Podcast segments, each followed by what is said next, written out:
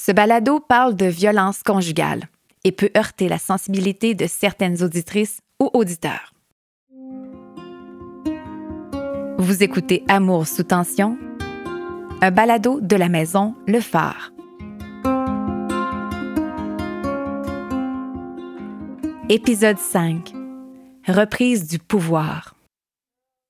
Je ne peux malheureusement pas dire que la violence est derrière moi, je peux dire par contre qu'avec mes différentes expériences de vie avec les partenaires que j'ai eus, fait que le petit signal d'alarme s'allume beaucoup plus vite. Puis ça, je peux pas dire que c'est vraiment derrière moi, mais je peux dire que les prochaines relations, si c'est pas bien, je vais le percevoir rapidement parce que là, j'ai les antennes aiguisées, puis j'écoute ma petite voix qui me dit quand ça, ça c'est pas un comportement normal. On peut dire que je suis une spécialiste de la fuite euh, quand je me sens rejetée.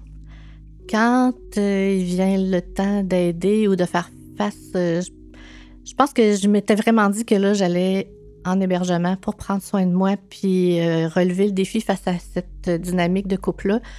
Donc, souvent, j'ai fait face, même si ça faisait très mal, même si j'étais en larmes pendant qu'on donnait des explications sur telle, telle chose que ça me frappait de plein fouet, que je me reconnaissais, puis ça me faisait mal. Mais je dis non, je reste, je ne fuis pas.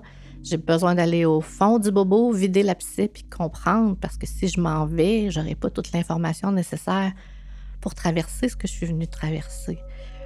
Tout passe. Faut juste avoir la force de rester là pendant que la tempête passe, mais tout passe. Ça reste pas, cette douleur profonde-là. Elle va finir par s'estomper. Le faire, j'étais vraiment motivée à apprendre. Qu'est-ce qui m'a surpris, c'est qu'il y avait des femmes qui étaient là. Pour moi, on était toutes là pour la même chose, puis il y en avait qui étaient beaucoup moins réceptives. Ça, ça me surprenait. Je me disais, mais pourquoi qu'ils ne prennent pas tous ces beaux outils-là? On a tellement un beau coffre, mais je voyais que certaines résistaient à ça. Avec le recul, maintenant, je comprends que chacune a son cheminement, puis il y avait des choses qui les confrontaient peut-être trop, qui n'étaient pas prêtes à, embarquer dans tout ce qu'on nous offrait. Moi, j'étais du genre à sauter à deux pieds dans le bain, puis à vouloir tout prendre, puis même à demander des choses en extra. C'est sûr que quand on arrive dans une maison d'hébergement, on rencontre des femmes de tous les milieux, de tous les tempéraments, avec différentes histoires, euh, différentes dynamiques, différentes façons de réagir à tout ça. Donc, ça peut être un petit peu, euh, je pourrais dire que oui, il y a eu des certains tempéraments qui me dérangeaient. Tu dis, ben, voyons, euh, on voudrait, on voudrait que tout le monde aille mieux, on voudrait les aider. Des fois, on est porté à vouloir plus que l'autre. Ça, c'est, il faut que tu te retiennes sur ce niveau-là parce que le but à la maison aussi, c'est qu'on devienne autonome puis qu'on soit capable de se prendre en main soi-même. Donc, euh, oui, on peut avoir de l'entraide, mais il faut savoir la doser. Les femmes qu'on était là, on a un noyau qui s'est créé de belles collaborations, d'amitié, euh, qui même, euh, on est rendu à six ans plus tard, j'ai des amitiés qui perdurent encore, avec des femmes qui ont cheminé beaucoup. Et quand on a, ça nous arrive encore, on n'est pas infaillible hein, d'avoir des coups durs, puis qu'on se parle, puis qu'on se rappelle euh, où on était, puis tout ce qu'on a appris, ça redonne le moral. Je vais dire, ben oui, c'est vrai, j'ai traversé tout ça, puis regarde où je suis rendue, puis je suis fière de moi, puis j'ai j'ai accompli plein de choses. Puis c'est ça, ça, c'est, la belle récompense. Avoir la chance de reprendre le pouvoir sur ma vie, de sortir de cette dynamique malsaine euh, de violence conjugale, c'est, euh, c'est un très beau cadeau. C'est l'espoir que tu vas pouvoir avoir euh, beaucoup de belles choses devant toi, être dépendant de l'âge que tu as, parce qu'il y a des femmes de tout âge, là, mais peu importe le temps qui te reste, c'est que ce temps-là, c'est, toi qui vas décider qu'est-ce que tu veux vivre, qu'est-ce que tu veux supporter, puis qu'est-ce que tu veux plus supporter. Euh, tout est en ton pouvoir, c'est toi qui décides. À partir de là, parce que là, tu es consciente que c'est toi qui décides. Est-ce que j'ai repris le pouvoir à 100% Peut-être pas 100% mais j'ai pris conscience de ce que, je vis. J'en suis très consciente. Donc, je peux faire plus facilement des choix éclairés. Euh, c'est sûr qu'on est toujours euh, soumise aux aléas de la vie. Là. Si tu perds ton emploi, c'est pas ton choix. Tu n'as pas, pas, eu le pouvoir de le perdre, mais tu as le pouvoir de choisir qu'est-ce que tu vas faire avec ça. Avec tout ce que tu vas rencontrer dans ta vie, c'est toi qui as le pouvoir de décider si tu laisses cet événement, cette personne euh, t'anéantir ou si tu vas t'en sortir grandi, puis que tu vas utiliser euh, tes forces puis tes qualités pour continuer ton chemin différemment face à ce que tu viens de, vivre. Tu as le pouvoir de faire autre chose avec. Tu n'es pas obligé de t'écrouler. Si tu parles à n'importe qui à le qui m'a vu la journée où je suis entrée et que tu leur reparles aujourd'hui de la personne qui voit devant eux maintenant, ils vont tous te dire que c'est plus la même personne. Puis même pendant que tu es hébergé, ils te voient, euh, ils voient la petite chenille sortir de son cocon. De jour en jour, ils s'aperçoivent dans nos yeux qu'on commence à reprendre goût à la vie, qu'on commence à avoir de l'intincelle. Euh, qu'on a le goût de faire des choses, qu'on a le goût de voir du beau, qu'on s'est retrouvé là, ça se voit même pendant qu'on est là-bas, mais nous, on le vit au quotidien, fait qu'on le voit moins, mais je pense que ça doit être assez fulgurant comme transformation.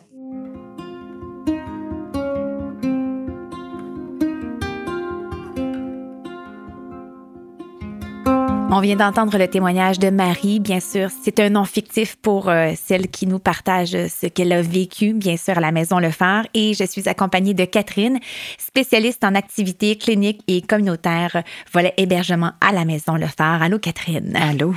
Alors, avec ce témoignage de Marie, elle nous dit est-ce que la violence est vraiment derrière elle?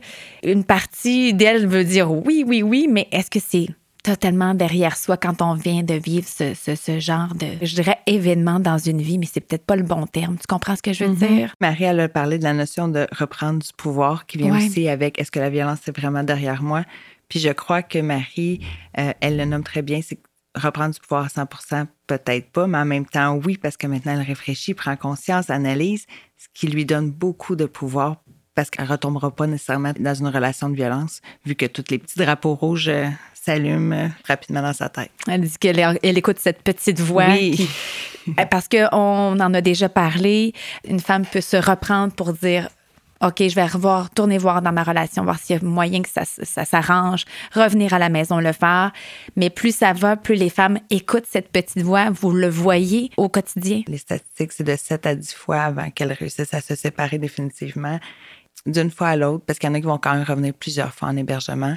J'ai aimé la comparaison de Marie tantôt, qui est comme un, un petit cocon, elle se transforme en chenille pour éventuellement donner le papillon, qui est comme un peu mm-hmm. le cycle de vie, puis qui est très représentatif de comment les femmes se sentent quand elles réussissent à se libérer de toute la violence qu'elles ont subie. Et elle disait aussi qu'il y a des femmes qu'elle voyait aller autour d'elle à la maison Le Phare qui ne semblaient pas réceptives, résistaient. Peut-être que ces femmes-là n'étaient pas à la même étape que Marie, finalement, dans, dans son évolution. Hein. Oui, comme plusieurs femmes vont venir plusieurs fois en hébergement, mm-hmm. elles sont pas toutes au même stade et peut-être qu'elles ne les vivront tout simplement pas de la même façon. Mm-hmm. Euh, ça dépend de la culture, de l'éducation, de où ce qu'on est rendu dans notre vie, de notre statut. Ça dépend de plein de choses. Puis c'est ça la multitude, toute la diversité des femmes en maison d'hébergement qui peut amener quand même une confrontation de valeurs, une différence de routine entre les femmes, mais généralement, chaque femme, un jour, finit par prendre conscience que l'autre, elle est juste à un autre stade. Donc, ça fait quand même une belle solidarité entre elles. Elle parlait d'amitié qui dure depuis plusieurs années. Est-ce que vous en voyez beaucoup? Est-ce que vous entendez parler de ces femmes? Hey, je, restais en contact avec telle et telle, on se côtoie encore. Euh, ça va arriver, comme Marie, qui a cette chance-là, mais quand on est en hébergement, c'est une chose. Puis des fois, quand on ressort, ça peut être complètement autre chose. Mais oui, ça peut arriver. Mais euh, j'ai pas vraiment de chiffres à te donner. Non, j'imagine. Euh, les femmes, quand elles quittent l'hébergement, pas de nouvelles, bonne nouvelle. Fait que celle qu'on n'entend plus parler, souvent c'est que ça va bien, tout ça, mais on ne saura pas si on gardé des, amis ou pas, c'est bien correct. Mais tant mieux si, si, ils ont gardé des relations saines, elles se sont faites des amis. Mm-hmm. Mais il faut travailler sur soi et les ateliers que vous offrez, c'est, c'est vraiment là pour ça. Euh, Marie disait qu'elle euh, a trouvé ça difficile.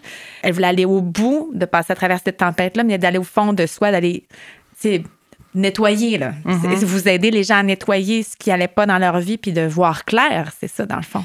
Euh, oui, pour celles qui le désirent, parce qu'on ne forcera jamais les femmes à ça. Il y en a comme Marie, que c'est leur besoin d'aller gratter le bobo, puis comme qu'elle disait, de, de vider la question une fois pour toutes, de comprendre pourquoi elles en sont arrivées là et de faire du ménage parce que des fois, quand on, on prend conscience de certaines choses de notre vie, ben il y a d'autres ménages qui se fait aussi alentour, euh, que ça peut être certains amis, ça peut être euh, le Mhm. travail, notre logement, plein de choses comme ça. Donc, euh, oui, on, on- on le voit. Et selon toi, Catherine, comment on reprend le pouvoir sur notre vie après être passé à la maison, le faire? Euh, que ce soit celles qui sont venues en hébergement ou non, c'est que la violence, peu importe que ce soit violence conjugale ou violence sociale ou institutionnelle, c'est que la femme perd confiance en elle.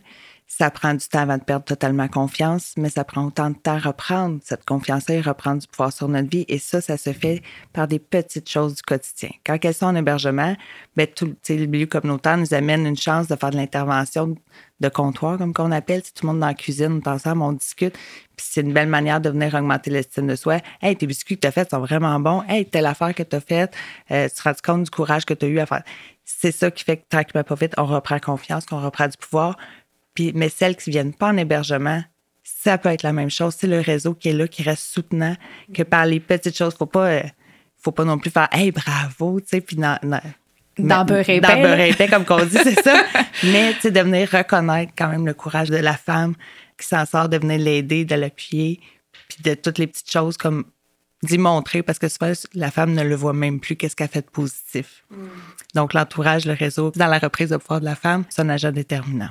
Et quand vous dites à l'externe, vous voyez des femmes à l'externe qui ne viennent pas à la maison, le femme que vous rencontrez, à quel endroit exactement? Euh, ça peut être soit à nos bureaux pour les femmes qui veulent se déplacer, ça peut être au téléphone ou euh, dans certaines situations, ça peut être dans des lieux X euh, extérieurs comme euh, dans un café. Euh, c'est déjà arrivé qu'on utilise un bureau de CLSC, que la femme profitait d'une rencontre qu'elle avait avec une intervenante du CLSC, que le mari était au courant, puis ça, c'était correct. Mais que nous, c'est une intervenante de chez nous qui s'en va la rencontrer pour la, la sécurité de la dame, puis qu'elle puisse quand même avoir accès à de l'information sur la violence. Mais c'est important, ça, de le mentionner pour celles qui voient peut-être ça comme une montagne, tu sais, de Ah, ben il y a moyen au CLSC, si j'en parle à mon intervenante, de peut-être avoir un accès à- au service de la maison le faire sans venir à la maison. C'est un gros pas, j'imagine, pour les femmes qui décident d'aller à la maison le faire aussi. là. Oui, oui, oui. C'est, c'est, juste prendre le téléphone la première fois, je pense que juste ça en soi, ça prend, euh, faut être décidé, ça prend du courage. Tu sais, je- on en a conscience quand même. Puis après ça, venir en hébergement ou venir à l'externe à une rencontre aussi, on sait que c'est quelque chose de grand, d'important. Puis euh, les femmes, ça leur prend de l'humilité pour le faire. Mais c'est de reprendre aussi un pouvoir sur la situation en faisant ces actes-là, j'imagine. Oui. Tranquillement, pas vite, c'est. C'est ce qu'on entendait Marie dire, c'est de reprendre le pouvoir, peut-être pas à 100 mais petit à petit, chaque étape qui est faite, c'en est une. Il y a des petites étapes, il y en a des plus grandes, mais sont toutes importantes. Oui, c'est sont vraiment toutes importantes, comme que tu dis. Et on essaie quand même, les, les intervenants, de terminer chacune des rencontres en nommant les points positifs qu'on a vus, puis de façon très honnête, transparente. Euh, parce que nous, on, dans notre féminisme, qu'on va appeler l'IFI, l'intervention féministe intersectionnelle, on est des femmes qui aidons une autre femme. Fait qu'on est vraiment dans le quotidien, dans la réalité, dans le concret de la vie. Puis oui, chaque étape, chaque petite chose, juste le fait d'être venu à une rencontre, le fait de persévérer dans un suivi, parce que des fois, c'est très confrontant, les sujets qui sont abordés, puis personne n'aime ça, se faire confronter, mais le fait de persévérer dans un suivi, c'est une belle force, puis c'est une belle manière de reprendre du pouvoir sur leur vie. Merci pour euh, ces précieuses informations, Catherine. De rien, ça fait plaisir. La Maison Le Phare est située à Trois-Rivières. Visitez le site de la Fédération des maisons d'hébergement pour femmes pour trouver la maison la mieux adaptée à votre réalité. Vous pouvez aussi consulter sosviolenceconjugale.ca. Remerciements sincères au secrétariat à la condition féminine, à Liliane Pellerin pour les extraits musicaux, à Virage sonore, réalisation, montage et musique originale. Et un merci particulier à Marie pour avoir bien voulu partager avec nous son histoire. Je suis Céléna Prévost. Merci pour votre écoute. Pour ne manquer aucun épisode, abonnez-vous à ce balado sur votre plateforme d'écoute préférée. T'as voulu me rendre esclave à l'abri de tes orages. Je suis libre et